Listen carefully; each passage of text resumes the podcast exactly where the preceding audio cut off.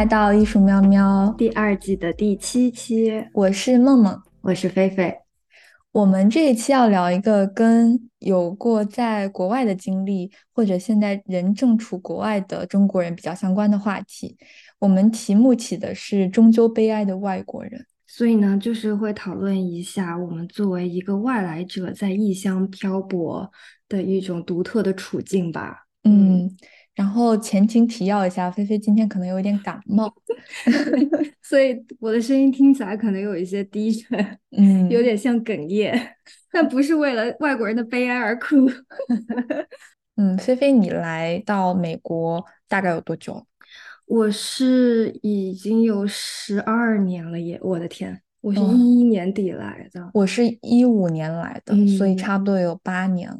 嗯，就也都蛮长时间了。嗯，而且我觉得要强调的一点是，我是等于念完本科才出国的。嗯，我也是。嗯，就所以相对于很多比较年少就出国的人来说，可能是相对来说比较晚的。我觉得这可能也导致我们这种外来者的感觉会更强烈一些。对，我觉得是的，尤其我们在国内的教育体制之下，就是已经度过了我们成年的。价值观形成的那个阶段，我觉得本科是非常非常重要的。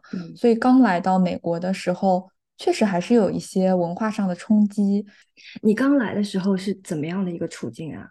我刚来的时候会经常一开始把吃的东西换算成人民币。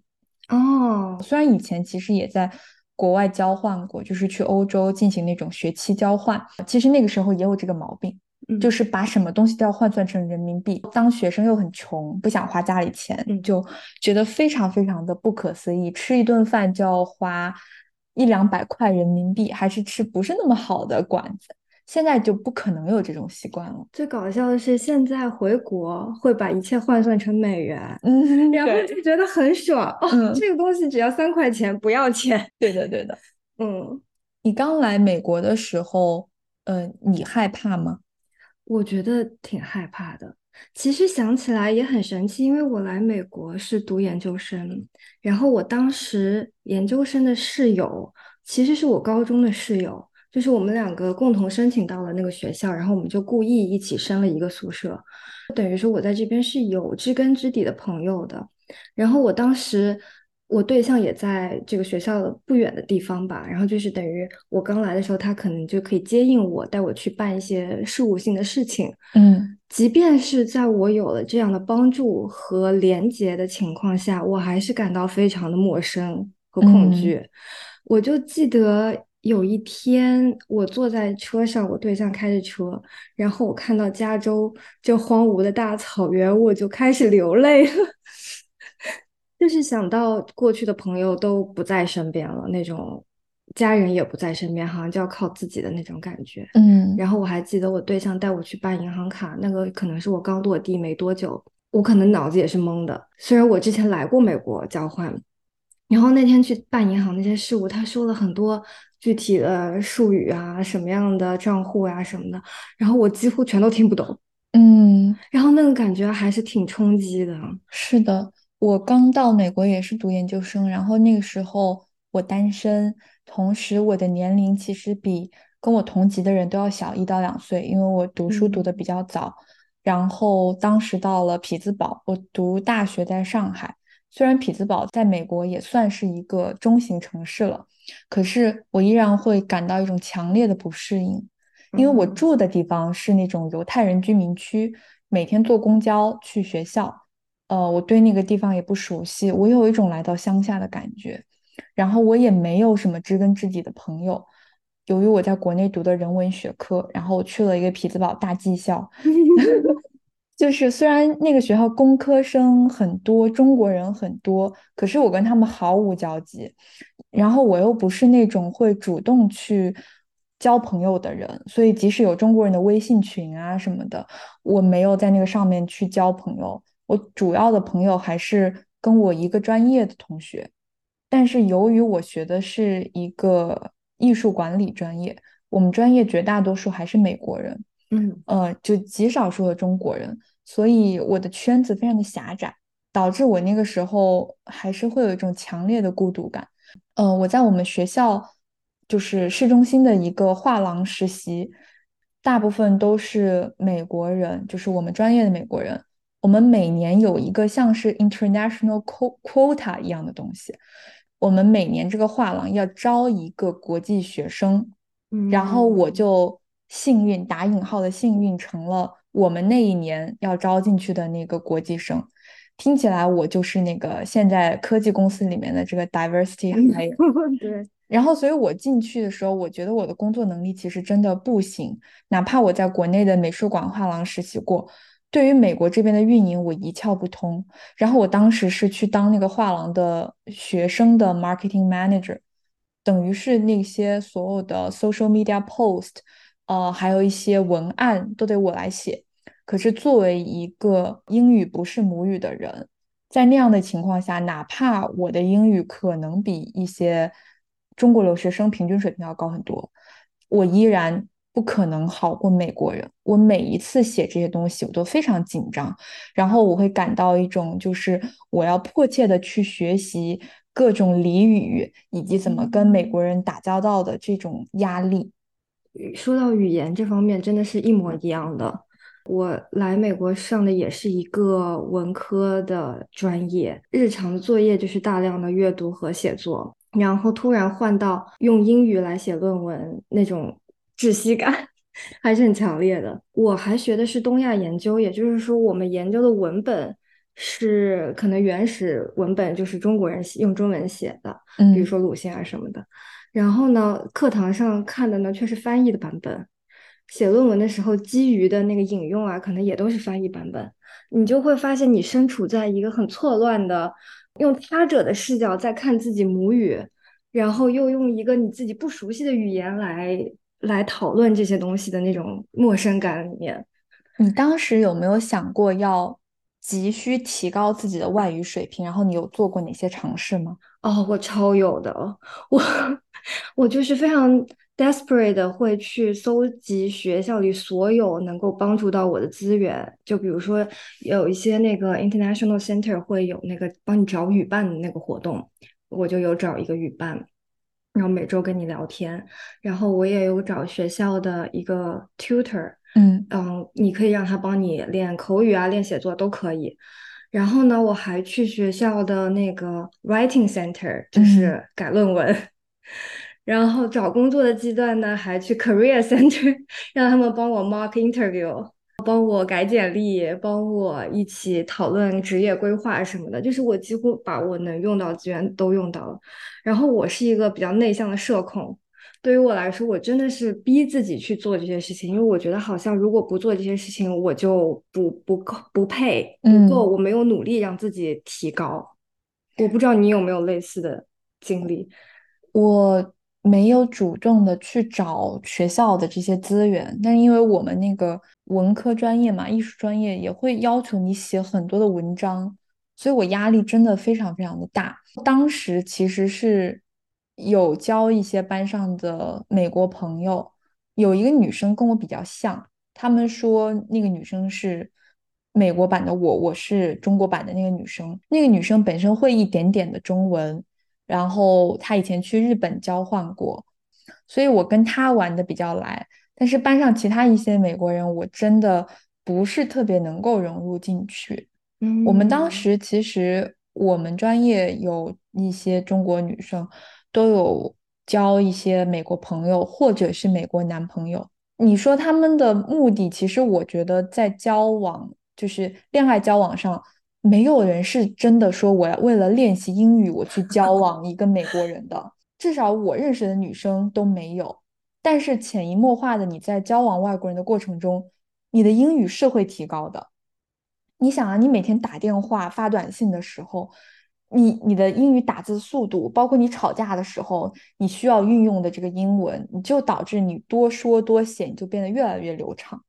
可是后来就是从学校出来之后嘛。我在纽约上班的时候，那种有美国伴侣的中国人就越来越多了。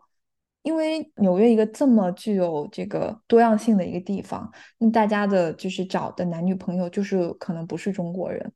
这个时候其实是能够听到一些声音在讽刺这个现象，而且很多时候我听到的不是美国人，而是来自中国人的说，这个女生就是为了拿一个绿卡，这样子直接的判断有一些人就是为了一个 American citizenship 是非常非常讽刺跟可笑的。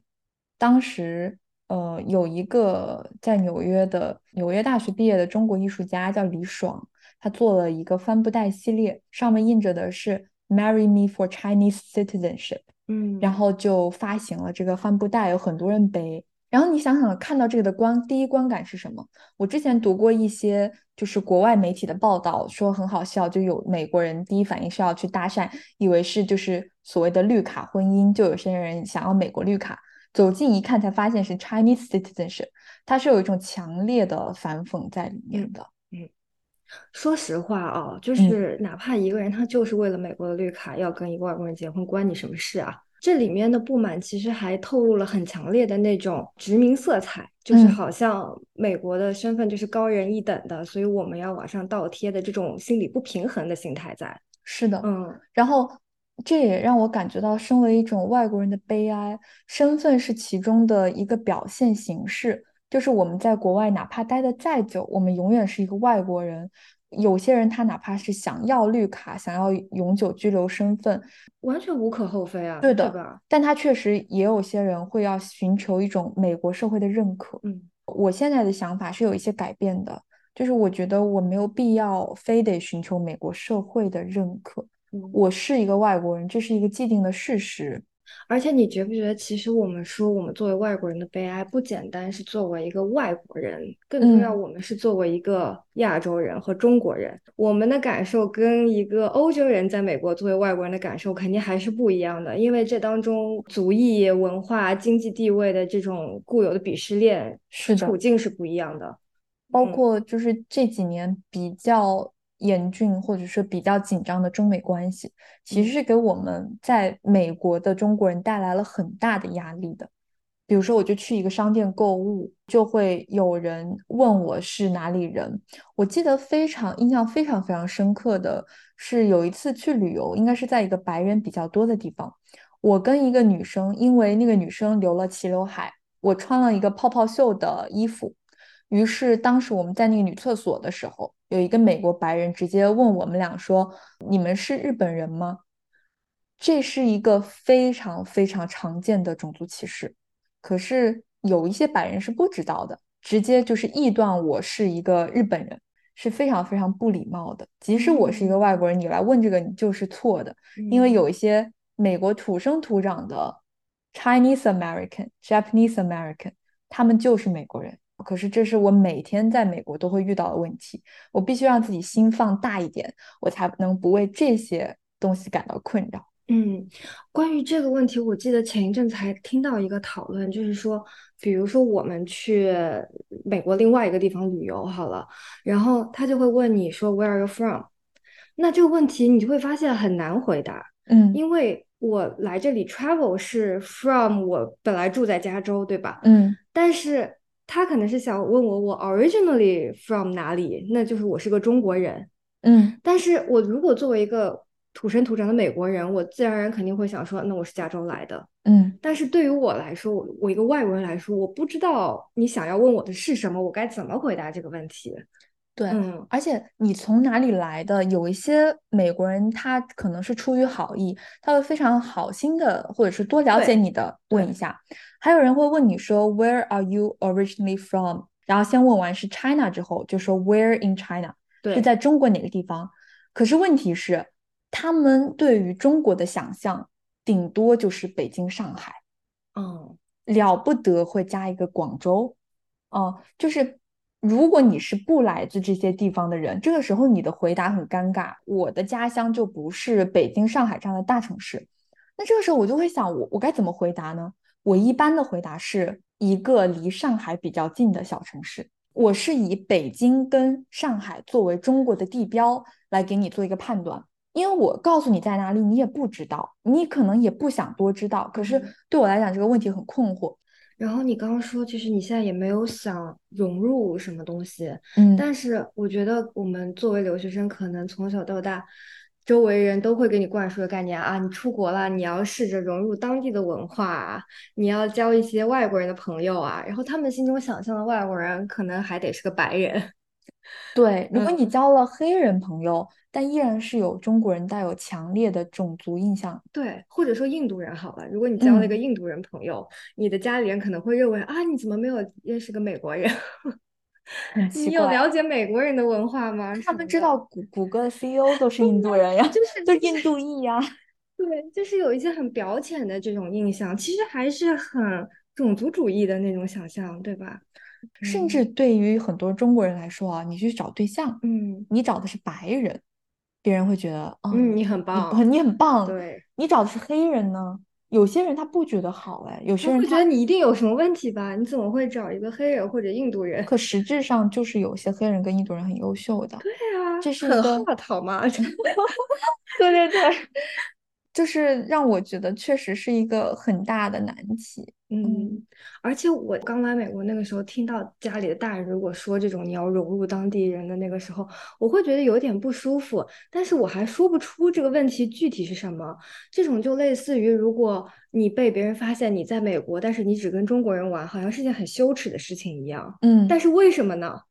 人想要跟跟自己有共同文化背景的人在一起玩，有什么问题呢？好像就是你失败的一种表现，你没有资格进入白人的社交圈，说明你不行，你这个人。然后你为了证明你行，你可能得交两个白人 token friend，就好像白人为了证明自己不是种族主义者，要交两个黑人的 token friend 一样，就是这个事情非常可笑。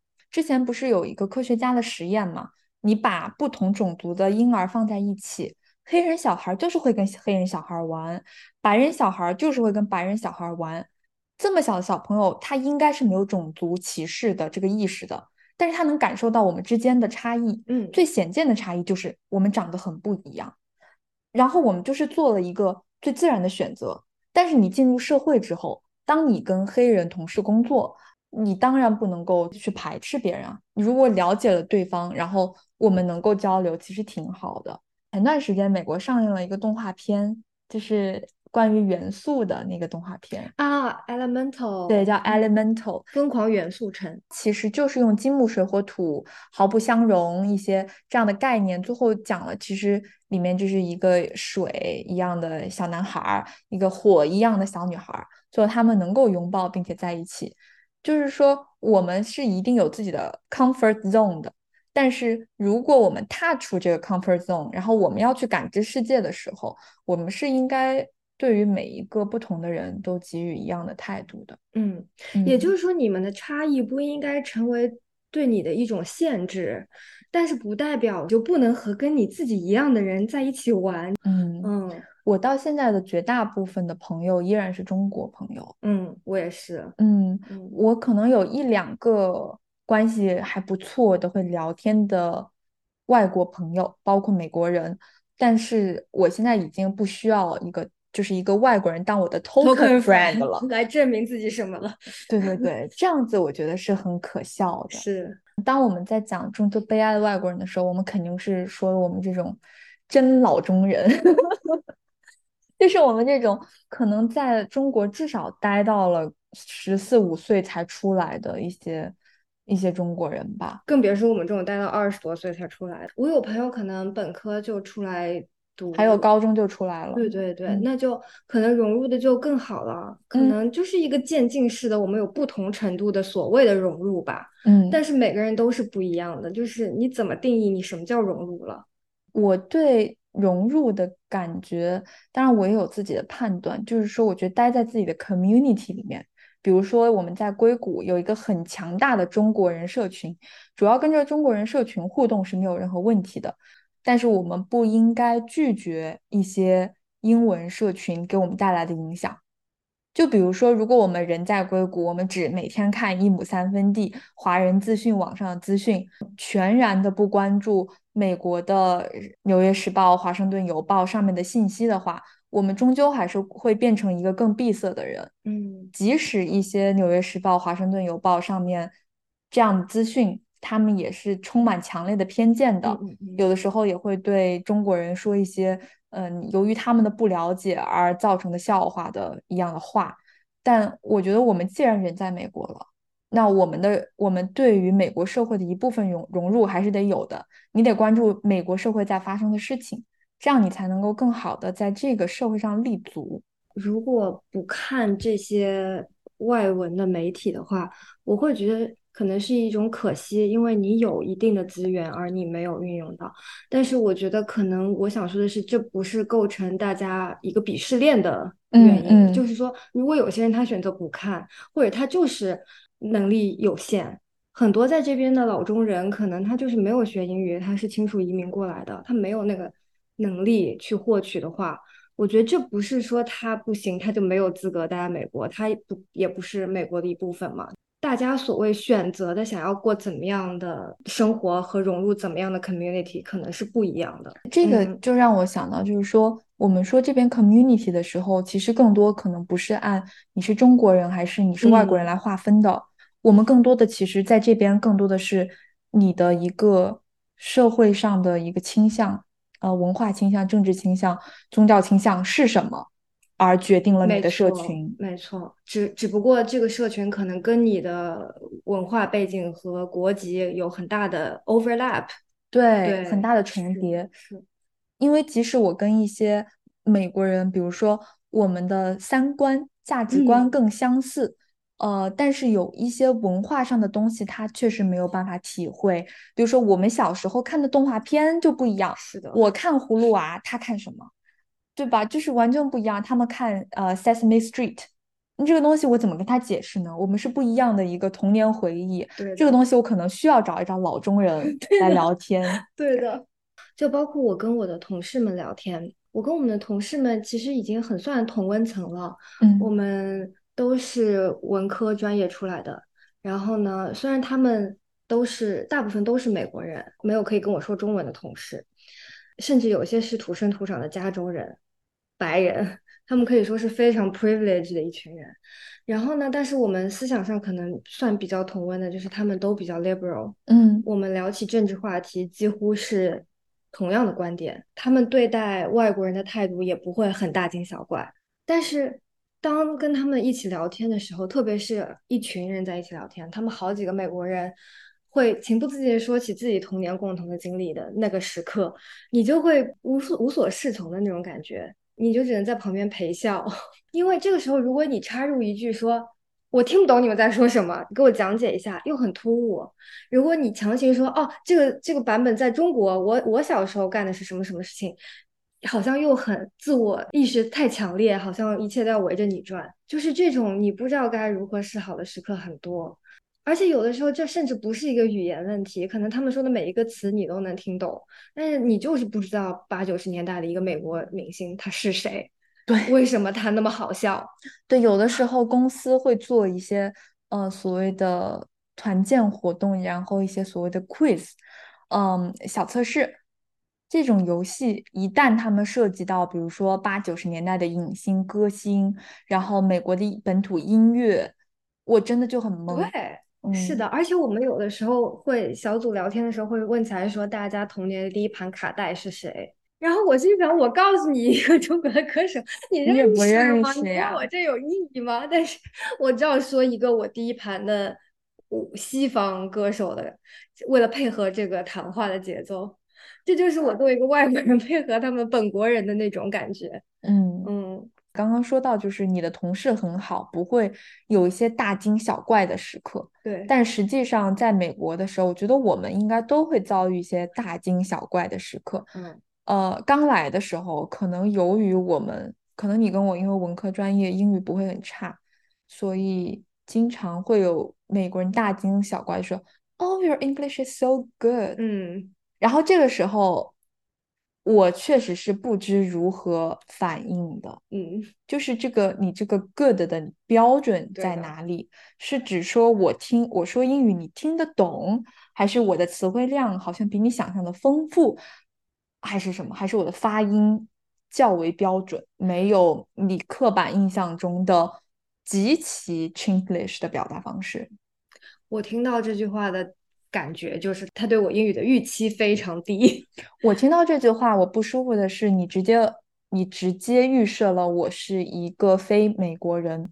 我有的时候在想，是不是因为他从我的口音能一秒听出来我并不是在这边长大的人，有可能对，然后他的预期就比较才会说嗯 Your English is so good。对，但你知道我很夸张的是，我以前好早之前一个公司的一个大老板，他是在东部小地方的长大的人，你像嗯他可能见的外国人比较少，他对我的英文非常执着，他每次见到我都会夸我的英文。而且我不知道什么为了什么事情回了一封长邮件，然后他看完特地回复我说：“你写的这篇邮件，你的英文太好了。”我当时 我人都傻了，其实我觉得他这很歧视。我就我都不知道说他是一种同情的关怀也好，就是他知道我作为一个外国人，同情第三世界人民。我作为一个外国人能写成这样，历尽千千千难万险，还是还是什么意思？还是真的他没见过世面？很多美国人他可能从来就没有到，比如说东部人从来就没去过西部，西部人从来没去过东部，更不用说出美国了。对，他们是非常美国中心主义的，他有很多这样子的人。他可能觉得中国还开着黄包车，而你居然能写成邮件。嗯，是，就我觉得其实是很冒犯我。嗯至少会让我觉得非常错愕，嗯哼。就是这这从哪来的这个评价？然后我不知道你有没有听过有这边的中国人对你说 “Your English is so good”，有一些中国人的英语口音会更加弱一点，有一些人口音会重一点，就我指的是那种中式英语的口音。其实说真的，在美国人听起来你都是有口音的，没有区别。嗯，但是我们在这边的中国人反而对于口音更加敏感。就是这一点，我是怎么发现的呢？就是我刚开始在美国工作的时候，我也会非常非常不习惯一些中国人说英语的时候带有强烈的中式口音，就是我会觉得太不地道了。但是后来我发现，其实美国这个国家，它因为来这边的外国人太多了，他们压根儿不在乎你有没有口音，他们在乎的是你能不能清晰的把一个意思表达出来。可是由于我们中国人在这边，我们很多时候我不知道是对于一种美式崇拜还是什么的，如果你有一个非常标准的流利的美式口音，很多人就会说你英语太好了。你不觉得中国人可热爱比比英语谁好这件事情了吗？人家美国人、英国人都没有你这么在乎你的英语有多好。对，真的，最爱比这个东西好，英语好就是非常有优越感的事情，这个就跟你有几个白人朋友一样的概念。对，而且我觉得就是中国人对于好是有一个决，就是决定性的误区的。嗯不是说你发音够标准，英语就好了。是的，我有时候觉得我的英语不够好，恰恰就是因为我觉得我英语不够地道。地道这个东西很难，因为它就是一个文化层面的东西。如果你不是在十几岁之前你就来的美国，你很难做到地道。你需要可能进行大量的英语学习，你才可能达到一个地道的标准。但是话说回来，我既然已经认定了自己是一个外国人的身份，我做的也不是纯文字类的，比如说出版行业的工作，我在一个科技公司，我的英语足够流畅清晰就够了。嗯，而且你刚刚说的 clarity 对吧？对我也我也深有感触。其实嗯我刚来美国写论文的时候就发现了这个特点，就是我们中国人学英语或者写文章，从句，从从句嗯到从句，大长句。加一些奇奇怪怪的难词，你甚至都不了解这个词到底是有什么细微的含义，你就是喜欢用，因为它看起来很高级。嗯，然后呢，我来美国的一个 culture shock 就是大家觉得你不能这样乱写文章，你要把句子写短一点，把你的意思讲清楚，你的逻辑有几层，你不要在那边就是写一些很虚空的那个文字。后来我就帮学弟学妹，可能他们会有申请文书，想要我给一些意见的时候，然后我看他们申请文书，就发现天啊，跟我当年一模一样，就是写起文章来就是喜欢写很长很长句子，然后看了一半都不知道你要说什么，然后你就有很多奇奇怪怪的词，美国人也不太用这些词那种感觉。Clarity 永远好像不是我们很重视的一个地方。然后嗯。这也是我觉得我们说英语的障碍之一，就是我们很难把一件简单的事情说清楚，但是会在脑子里不停的纠结一些语法、发音，甚至会影响我们在说清楚。其实我我也很有这个毛病，我也是。就是我在说英语的时候，我本来就是个很喜欢评判自己的人。然后我说英语的时候，我能感觉到我有一个分身在旁边观察我自己，然后在那边给我自己挑错，哈哈，你这个时态又用错了，你那个 he she 又用错了，你这个不应该加个 s。然后我一边说，又一边批判的声音在那边批判我，然后我就说到一半就要改正，改正了以后呢，你本来完整的一个句子就被打断了，就反而让你更紧张，更难以说下去了。最近又回去翻村上春树的那个。散文集叫《终究悲哀的外国语》，我们这次题目也是《终究悲哀的外国人》，跟他化用来的。嗯，然后村上春树就有三条建议，我觉得好有道理。嗯，分享给大家。他说，想要用外语表达好的有三个小方法。首先，其一就是你先明确自己到底想说什么，然后找准时机的快速说出来。还有就是用越简单越好的句子，不要想用一些奇奇怪怪的单词。然后第三个就是重要的地方，你就再换一个方法再转述一次。就是我觉得这个很受用。是。然后回到我们最初的这个话题，终究悲哀的外国人嘛，我觉得。我最大的悲哀啊，其实是一种被撕裂的身份认同的感觉。我一方面非常认可我自己作为一个世界流民的身份在美国生活，就是我本身就是一个外国人。可是，在这样的一个更加包容的多元化的世界里，我不希望别人直接一上来就认为我是这里的外国人。我走在街上，如果如果一个美国人由于我的肤色，由于我的长相跟外貌，直接判断我是一个外国人，会让我觉得冒犯。但是当别人问我你是来自哪里的时候，我会承认自己的外国人身份，并且是有一丝所谓的家乡情节在里面。对，我同意你的意思，因为毕竟如果基于你的肤色长相就判定你为外国人，这是。一种不包容的表现吧，因为毕竟在美国什么样的人都有嘛，就在一个移民国家。但是我觉得现在整体的趋势也是，大家越来越想要 celebrate 自己本身的文化，不想要掩盖它，也会越来越强调啊，我是菲律宾裔的，我是越南裔的，大家会想要让自己的文化被看见。对，尤其最近的一些亚裔作家是越来越被看见，这几年的畅销书。Crying H Mart，然后最近很火的 Yellow Face，这些都是韩裔美国人、华裔美国人写的书，在很多时候他们也在探索自己作为一个亚裔美国人的身份，所以可能我们作为一个纯正的老中人，也可以去探索自己的一个身份。嗯，但是你刚刚提那些 Crying H Mart、Yellow Face。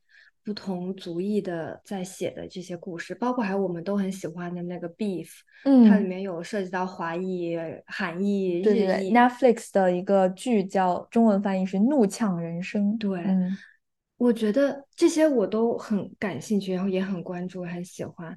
但是我同时也有一种无力感，他们描写的还是美国人，对他们的。他们的那方面的 struggle 跟我们是不太一样的，对，就包括各大公司可能都会有 Asian 的 community，然后我也想试图参加一些他们的活动，去了以后才发现。啊，原来他所谓的 Asian 和我这个 Asian 还是不太一样的。他们都操着母语的英语，讨论着他们独特的处境。他们的处境可能是小时候带一个盒饭去学校，味道跟大家不一样。而我的处境完全就是作为一个外国人，然后我的身份是怎么搞到，怎么样才能熟悉这里的医保、不同的政策等等，这完全是两种不同的处境。然后我觉得有一层悲哀，就是很多在文化上非常热烈被讨论的东西，其实是不适用于我的。嗯，就是我归根结底不光是一个亚裔，我还是一个彻头彻尾的外国人。所以有的时候我在想。什么东西能够让我共情更深？什么样的东西能够更表达我？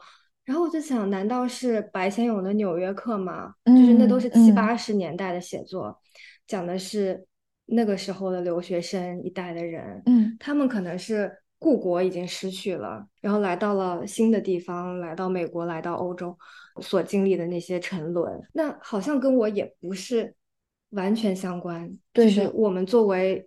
比较新时代的，可能通过科技移民啊、留学移民而来的人，可能处境又不完全一样了。是的，嗯，亚裔的一些本身的挣扎，他们更多的在我看来是一个关于种族上的问题的挣扎。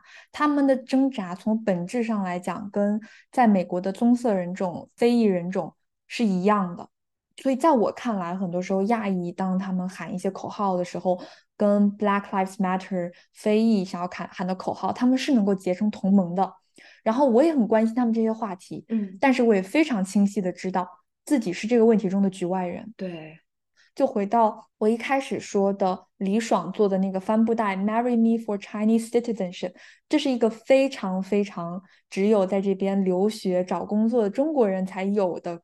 挣扎跟困境，看到会会心一笑的。对我们，我们得怎么样才能拿到 H1B 签证、O1 签证，然后什么 EB2、EB3 这些词，你随便去问一个在这边的亚裔，他是不知道的，他也没有这种挣扎。嗯，所以我们还叠加了一层身份困境、文化失语的困境。我有的时候会觉得，因为英语不是我的母语，我们文化也不是很相通，我关心的事情好像跟你也说不到一起去，然后我有的时候表达欲就会下降。我觉得这个我会有，但是我一直把它归结为我英语还不够好，就是我的 small talk 不够好。嗯，我哪怕用中文，嗯，我也不是很擅长 small talk。在外国文化里面，就更放大了你那个，你对那些东西就更不感兴趣了。一个白人今天吃了什么白人饭，你就更没有兴趣，就更不想参与这个，然后你也就不竖起耳朵仔细听，不为这个花精力，好像更疏远了。就比方讲，我的同事经常会跟我说，他这个周末干了一个什么 home project，他在他的园子里种了一种很奇奇怪怪的黄瓜，然后这个黄瓜怎么拌沙拉，我也不爱吃沙拉。然后当我跟他们讲说我不太爱吃沙拉，因为它很凉，会让我不太舒服。然后我有的时候买沙拉回家还会用微波炉叮一下的时候，他们整个人都非常震撼。这生活习惯不对，所以就是当你跟他们进行 small talk 的时候，会变成一个聊不下去的这样一个感觉。我觉得这个也是一种文化差异。嗯，就跟中国人有的很多人喜欢喝热水，还有我最近看我朋友圈有一个我研究生的同学。他在美国这边生了小孩，然后他发朋友圈说：“我还是遵循咱们老中人的传统，我要坐月子，然后我也没有生完小孩立马能够去洗澡，因为哪怕美国医生让你那么去做，他应该是有他科学的依据的。但是你就是有这这种文化上的、传统上的坚持，我能不能苛责你呢？我觉得也没有这个必要，这个也是无可厚非的。这就跟我们人在美国，我现在每天在家，我做饭，我做的还是中餐。”我哪怕去 Costco、去 Safeway 买了食材，我回来我依然是用中式的方法，嗯，在做我的中餐。这就是我要说的，就是你有没有发现自己身上老中魂的那些瞬间？我之前看一个 Instagram 的那个视频，然后他说的一个老中魂就是去超市拿东西，总是会拿后排后排的。对，我觉得还挺搞笑的，真的很 typical。然后包括你说的喝热水，我觉得也挺有意思的。跟中国的朋友一起出去吃饭，比如说去泰国餐馆，然后那个老板会主动的送上热水，而不是冷水，因为他知道中国人是喝热水，喜欢喝热水。对，甚至最搞笑的是，我现在的同事都被我带的开始喝热水。他说我们要向菲菲学习喝热水，这样对身体更好，是吗？对他们来说，这可能是一种时髦。最有意思的是，他们会跟我推广针灸。哎，我一个老中人，我都没有试过针灸。我觉得你的同事可能都是抱着一种其实是对于你文化尊重、好奇的一个态度，然后来对你的这样的一个习惯进行了一种模仿，呃，或者是一种东方想象。但是我讲一个非常猎奇然后很不好的例子，呃，就之前看一个 YouTube 上纪录片，它讲的是。不丹，然后是拍了一个航拍，然后给美国人介绍一下不丹是一个什么样的国家。它里面就讲说，不丹是一个遥远的东方国度，然后保留了非常好的自己的文化。他是后来有一句话说，但是在这样的一个地方，they have internet，他们有网络哦。这种感觉就像是你是把所有东方世界都想的是有多落后，嗯，然后你用一种这样的语气说出来，你其实你还觉得你在赞美他们，你看他们保留的多好呀。就是有一些西方人对于东方的刻板想象跟印象。是的，我我其实觉得了解另外一种文化是非常难的。我们刚刚提到了现在的一个华裔作家写畅销书《Yellow Face》嘛，他这里面其实就讲到了一个有趣的例子，大致讲一下这个书的背景的一个开头。呃，其实就是有一位相当于一个华裔作家意外去世了，他的好朋友呢是一个白人女性，这个白人女性呢看到了一个她一个未完成的一个手稿。然后就把这个手稿继续写了下去，然后呃用自己的方式又重写了一遍，呃，然后把这个故事给发表出去了，可能是跟中国历史一战什么之类相关的一个故事。然后当这个美国作家在重写这个故事的时候，他加了很多白人政治正确的一些观点进去。就比如说，我们为了让这个故事更丰满呀，我觉得这样不行，不能这样去描绘呃德国士兵，不能这样去描绘法国士兵，我把它给改一下，然后怎么样怎么样，嗯，就是就这种东西也是非常的呃西方人视角的，所以很多时候我觉得另一种悲哀就是很多西方人在了解我们的时候，他们无论是出于好心还是。偶尔的不怀好意，把我们进行了一种想象，他们没有意识到，其实我们跟他们差异也没那么大。嗯，就是我们虽然是外国人，但我们都是地球村的 人。我觉得最好笑的是，反过来想，你对外国人的了解就很多，他对你的了解就很少。这就好像我们对自己的英语要求就很高。但是对外国人的中文要求就很低，他说个你好，你就觉得哦，你的英鼓掌，你中文真好。嗯，是，这个可能跟我们从小我们第三世界国家成长出来的小孩儿，而且我们改革开放的时候，我们被教育的就是要心怀世界，那个时候非常流行，说我们要当世界公民嘛。嗯，真正出来之后，就是没想到世界公民是单向的，只有你了解他，没有他了解你。对，之前。我是听向彪的一个一个课，然后他是跟那个淡豹还有刘梦飞三个人一起做了一个深度思维的课，让我醍醐灌顶啊！他们就是讲工作、爱情和游戏，然后向彪他是讲工作和这个社会观察的，他是一个人类学家嘛。他当时他有一句话说的是。我们这帮就是走出来的中国人，从小生怀的是一个关于世界公民的梦想，但是我们现在是一个狭义的精英主义的世界公民。我们其实很大程度上是作为一个国际资本代理人的方式存在。你想，我们小时候的心怀世界，你说我们了解外国人，我们了解的是欧洲人跟美国人，我们不了解第三世界的人。嗯，对。所以，我们是在做一个国际资本代理人。然后他说，狭义的世界公民。它有三个问题，第一个就是我们去，我们是失去了多元的世界；第二是失去自我；第三是成为国际资本的代理者，然后是强化了目前很不合理的一个世界经济结构。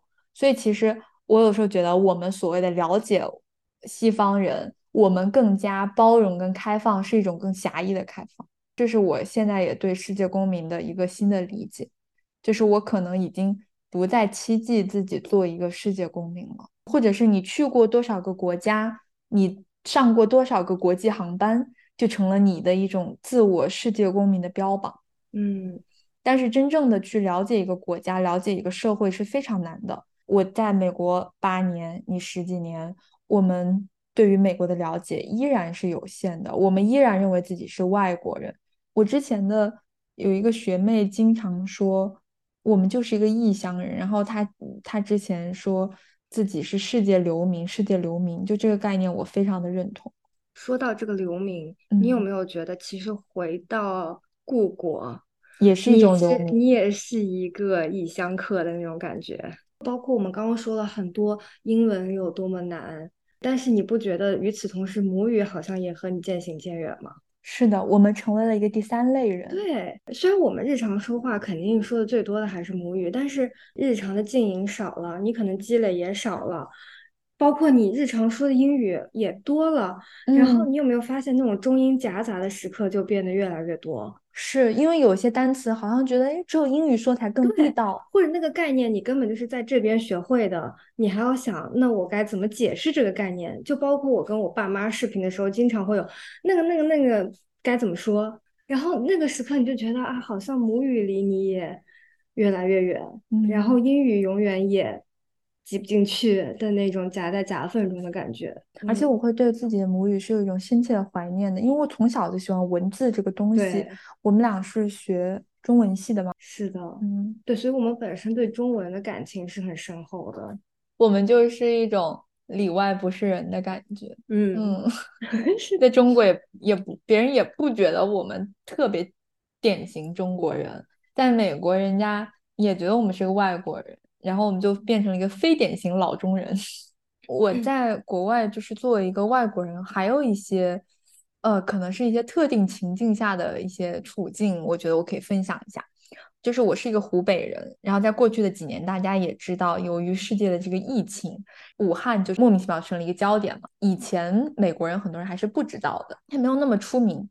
但是现在，如果别人问我是你是哪里来的时候，然后我说武汉人，或者是武汉旁边的，我说我是湖北人的时候，然后就会有很多人用一种深切的同情的眼光看着你。就是我，我就是觉得他们期待着我说一种语言，期待着我用一种叙述方式来印证他们心中的一些想象，就是关于有多惨的一个想象。然后他们也会就是觉得我可能会被中国人歧视，因为我来自那个地方。有一次蛮好笑的，当时在我们公司做一个活动，就是类似于在地图上标你来自哪里的一个活动。我当时我不知道我应该说哪里，我应该说我是住在 California 的哪个地方，加州哪个地方，还是说我来自中国的哪个城市？我我的家乡在湖北黄石市，你们绝对绝大多数人又不知道，那我说什么呢？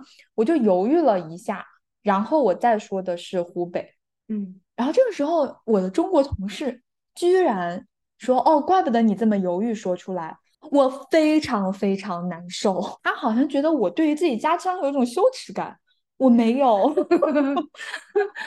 我一点都没有，就是哪怕那个就是当时新冠爆发的时候，我不可能有羞耻感，我非常着急啊，我一直在向国内捐东西，他当时那个反应就让我觉得，哎，我在国外不仅是当中国人呐，我作为一个中国户籍湖北省的人也很难，难上加难，嗯。但是你有没有觉得中国人有的时候对自己中国人的身份是有羞耻感的？嗯，是的，对吧？对的，对的。所以我觉得可能是他有这个视角。我在想，这种羞耻感，你说的羞耻感，就是扭扭捏捏，不愿意告诉别人自己是中国来的？或者说希望别人能忘记他是中国来的，就有类似呃，有一个现象，就是很多，比如说上一辈的中国来的移民会不让小孩在家里说中文，嗯，这样是为了他能够。彻底摆脱自己中国人的身份，然后跟一个外国人没两样。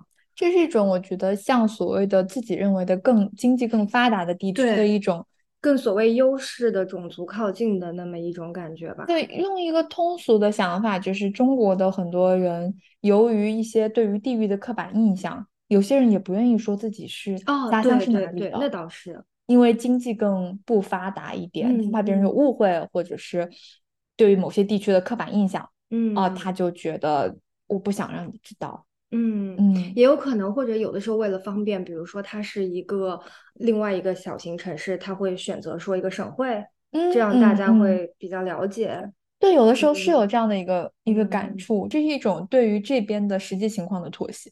嗯嗯，哎，这个有点像，就是比如说你的。拼音或者你的姓名是很难发音的，你会故意迁就外国人发一个类似于英语的发音那种感觉。哦，我确实也能感觉到很多中国人在这边会取一个英文名字，并不是真的非得要融入美国社会，而是就是很简单，就是便利性嘛。你反正发我中文名，你也发不标准。对。然后他他不停问你说。你能不能告诉我正确的 pronunciation 发音？还很坚持想要学习，其实他学的不够好啊，因为中文有那个拼音的音调，他发不出来。那我只能说，嗯，你发的很好了。那我就觉得算了，还不如就叫我一个比较我比较舒服的英文名得了。嗯。然后刚刚说到那个，就是中国人有些很羞耻自己的中国族群的身份那种感觉啊，就是不让自己小孩学中文。其实现在想想就很可惜啊，因为你如果能会一门语言，对你来说完全是一门财富。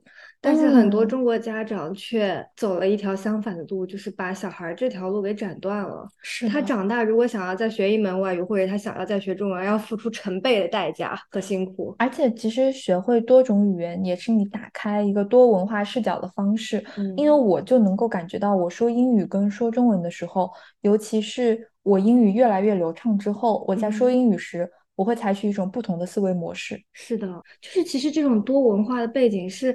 很难得的一个事情，却被很多老中人视为一种羞耻。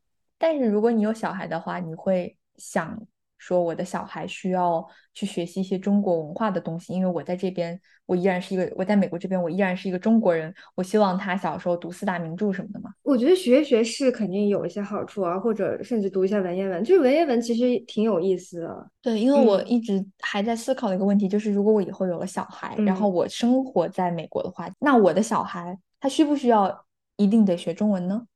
我有想过的是，可能我还是希望他学的。嗯，就是 Why not？对我还是希望他学。我在家肯定会跟他讲中文，我不会为了他假装我是一个说英文的人。对，我觉得就是这是有一个基本的限度，就是我希望你能够进跟我一起用中文进行基本的这个日常交流。如果你真的很不喜欢这个语言，那我只能说很遗憾，我可能没有办法让你继续深入的学习。我不逼你，但是基本的对中文的了解，我希望是有的。我会有一种感觉，就是我希望。在我的身上，或者是如果我有下一代，我有小孩子身上，我希望能够看到一些文化的影子。嗯。这个东西其实很难的，这东西是需要一些努力的。很多家长会想说，我如果在家跟他说中文，他可能英文就不够好，他就不能融入他的同学圈子。我觉得这个真是纯粹是瞎操心，因为你可能反过来要担心的是，一旦他进入了学校，他的中文就很难跟上了。他光靠在家里跟你说两句，他可能回家也就不继续跟你说中文了。其实你要保持他的中文水准，反而是需要很大努力的。你可能要给他买中文教材，给他去中文学校。对，就会是一个很，这是一个财富吧？对对对，语言是一种财富，然后文化是一个可以一生携带的东西。对，如果我我有小孩的话，我会给他吃中餐，不会给他吃白人饭。哦，最近在那个社交网络上看到有个报道，说中国的很多零零后现在工作餐，他们会强迫自己吃白人饭，就是 小胡萝卜沙拉什么的，因为说。为什么要吃白人饭？是因为这些东西实在是太难吃了，它能够帮助我减肥。我看到这个新闻是我的一个 Instagram 上面的黑人朋友 转发的，他当时是呃转了一个中文媒体的英文版，哦，就写的中国现在的一个流行趋势吃白人饭，然后是因为这么一个啼笑不得的原因，然后觉得很好笑。说到这个吃饭，我跟外国同事相处的一大痛点就是，我需要在某种程度上代表中国文化。对，就包括我们，比如说聚餐要去吃中餐，那就是我必须要站起来服务大家。嗯嗯，就是我最最心累、最最害怕的事情，就是带大家去吃 dim sum，就是早茶。因为呢，大家就是要求各异，有的不吃鸡，有的不吃 牛，有的不吃肉，然后。每一个 dumpling 你都要给他解释里面是什么东西啊，还有就是一些猎奇的瞬间，比如说吃鸡爪的时候，嗯，然后所有人都会很诧异，这个东西怎么回事？为什么你们会吃这个东西？当然也有很愿意尝试的外国同事，但是有比较神奇的就是有人不会吃，然后就把整个骨头都咽下去啊，是还有最搞笑的是，你知道上海有道菜叫那个。